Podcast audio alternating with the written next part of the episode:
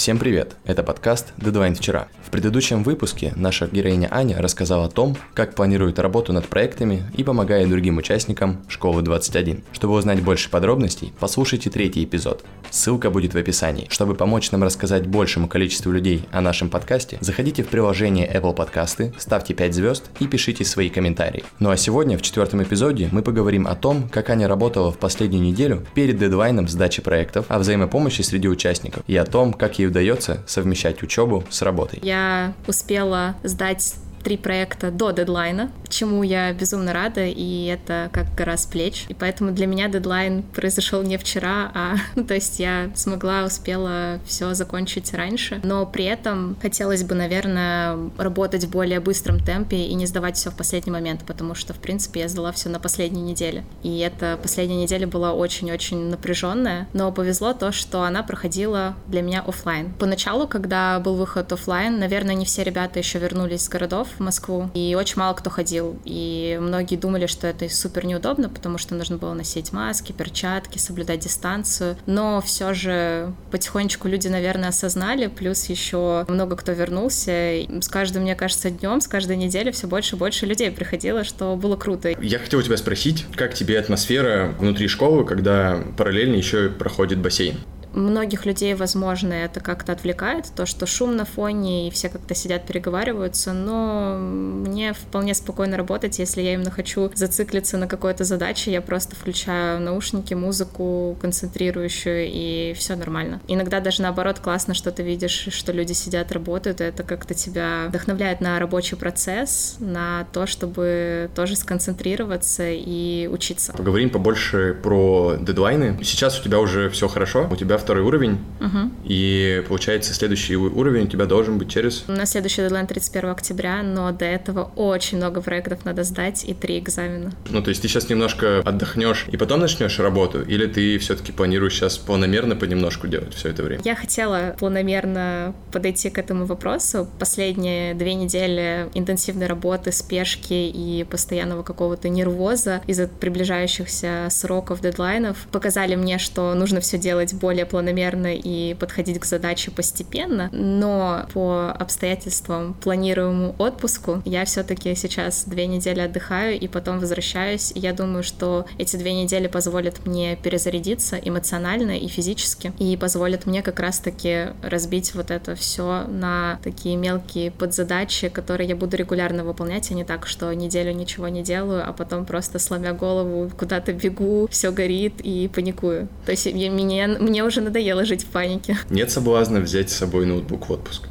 Есть, я, я возьму, потому что я думаю, что пол отпуска я, я буду все-таки что-то изучать, потому что за две недели очень много можно позабыть. И у нас как раз-таки сейчас ребята еще проводят лекции по новым проектам, чему я безумно рада. Это огромная поддержка, и я думаю, что я как минимум буду смотреть эти лекции и делать какие-то себе наброски. Я знаю, что ребята сделали э, подборку участников, кто готов помогать тем, кто сейчас на каком-то, на каких-то проблемах с проектами ты знаешь про эту историю? Да, Ты это... есть среди тех, кто помогает или кому помогали? Я просто как бы помогаю людей, которым я знаю или вижу, которым нужна помощь, но я не чувствую себя вправе помогать, так как у меня нет достаточных компетенций. Поэтому если это помощь другу или человеку, который не сильно разбирается, и она как бы не такая высокая, просто какой-то вопрос, который, например, человек боится задать умному человеку и, ну, боится какого-то глупого вопроса, но не боится задать его мне, тогда да, я, безусловно, помогу. Но компетенции, чтобы рассказывать, как делать проект, что для этого надо знать и какие-то базовые вещи, я все-таки боюсь говорить, потому что я сама во многих вещах не уверена. Ты боишься, что ты что-то насоветуешь, а потом этот человек, ну, накосячит. Да, да, да, да, именно. И поэтому ребята как раз-таки, которые помогают, они, мне кажется, более компетентны в этом плане, и это круто на самом деле, потому что создали на платформе такую штуку, что ты можешь увидеть, какой человек э, свободен сейчас онлайн или офлайн. И да, и ты можешь задать этому человеку любой интересующий тебя вопрос и попросить помощи. И мне кажется, как идея это вообще офигенно. Особенно на последней неделе, например, перед э, дедлайнами. Это было очень полезно людям, которые не знали, к чему подойти, как подступиться. Расскажи, пожалуйста, как у тебя получается сейчас находить нужный баланс между работой, учебой. Ты все больше уходишь вот в, в учебу. В учебу и в программирование, и тратишь меньше времени на там преподавание или нет? Да, я больше ухожу в программирование и хочу больше этому времени посвящать. И сейчас думаю, как бы найти такой баланс, чтобы по финансовому положению было тоже все более-менее стабильно, но при этом оставалось больше времени на учебу. Угу. Возможно, какие-то другие свои проекты, дела оставлять в стороне, но чего и не хочется делать, потому что все-таки, если все свободное время посвящать учебе, очень быстро перегоришь.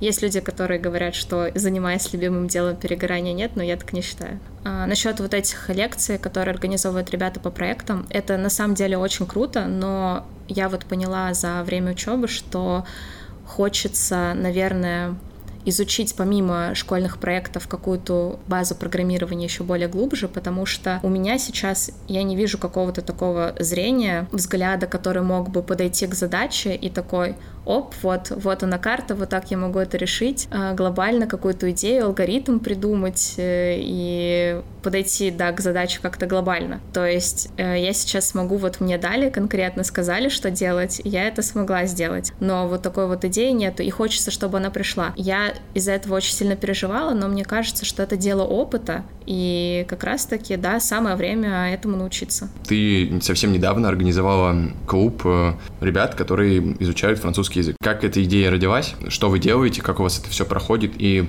как это помогает вам, э, может быть, отвлечься от учебы? Или вы это как-то интегрируете все-таки в учебу, и это помогает вам еще и обучаться программированию? Идея родилась с того, что я поучаствовала в английском клубе, который э, был в школе уже организован. И мне очень понравилось, а я еще изучаю французский язык сама, и мне не хватает сейчас практики, тем более за закрытыми границами никуда и не поедешь, и поэтому я подумала, почему бы не организовать такой же клуб, но по французскому языку. И сначала мы эту идею как бы опубликовали в анонсах людей, которым вообще могло бы быть это интересно, потому что я не знала, много ли людей захочет участвовать или мало. И достаточно много людей откликнулось, и мы создали канал в Slack специально для этого, где я начала публиковать, где я начала публиковать э, интересную информацию просто, ресурсы по изучению французского, скидывать всякие видео, песни и тем же временем раз в неделю я организовываю созвоны в Зуме, где мы говорим, именно разговорный клуб. Первая встреча у нас проходила, мы просто знакомились и рассказывали, как у нас дела в школе, потому что я еще привлекла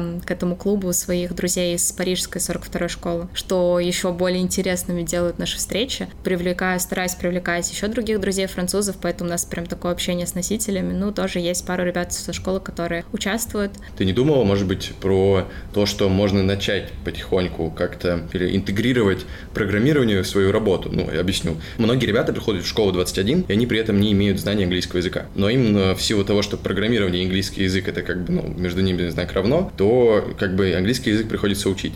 Ты не думала сделать какой-нибудь курс для тех, кто начинает заниматься программированием э, по английскому языку? Ты почти мои мысли читаешь. На самом деле я сейчас э, работаю над курсом. Называется это методика CLIL. Не помню, как расшифровывается, но это когда ты изучаешь дисциплину на языке. Я буду делать курс программирования на английском. Это не будет каким-то супер продвинутый там программирование. Здесь задача больше изучить английский язык, но тем не менее это позволит людям дальше, например, проходить какие-то курсы программирования на английском и понимать, о чем идет речь. Все названия там переменные, массивы, указатели, это все на английском, объявления, объяснение кода. А еще хочу внедрить э, подготовку к собеседованию, если человек хочет пойти в международную компанию. То есть это будет такой курс английский для программистов. Как раз этим и буду заниматься в отпуске. Можешь ты уже перечислить те вещи, которые школа тебе дает именно с точки зрения программирования? Многие хотят изучать программирование и сразу как бы это внедрять в жизнь,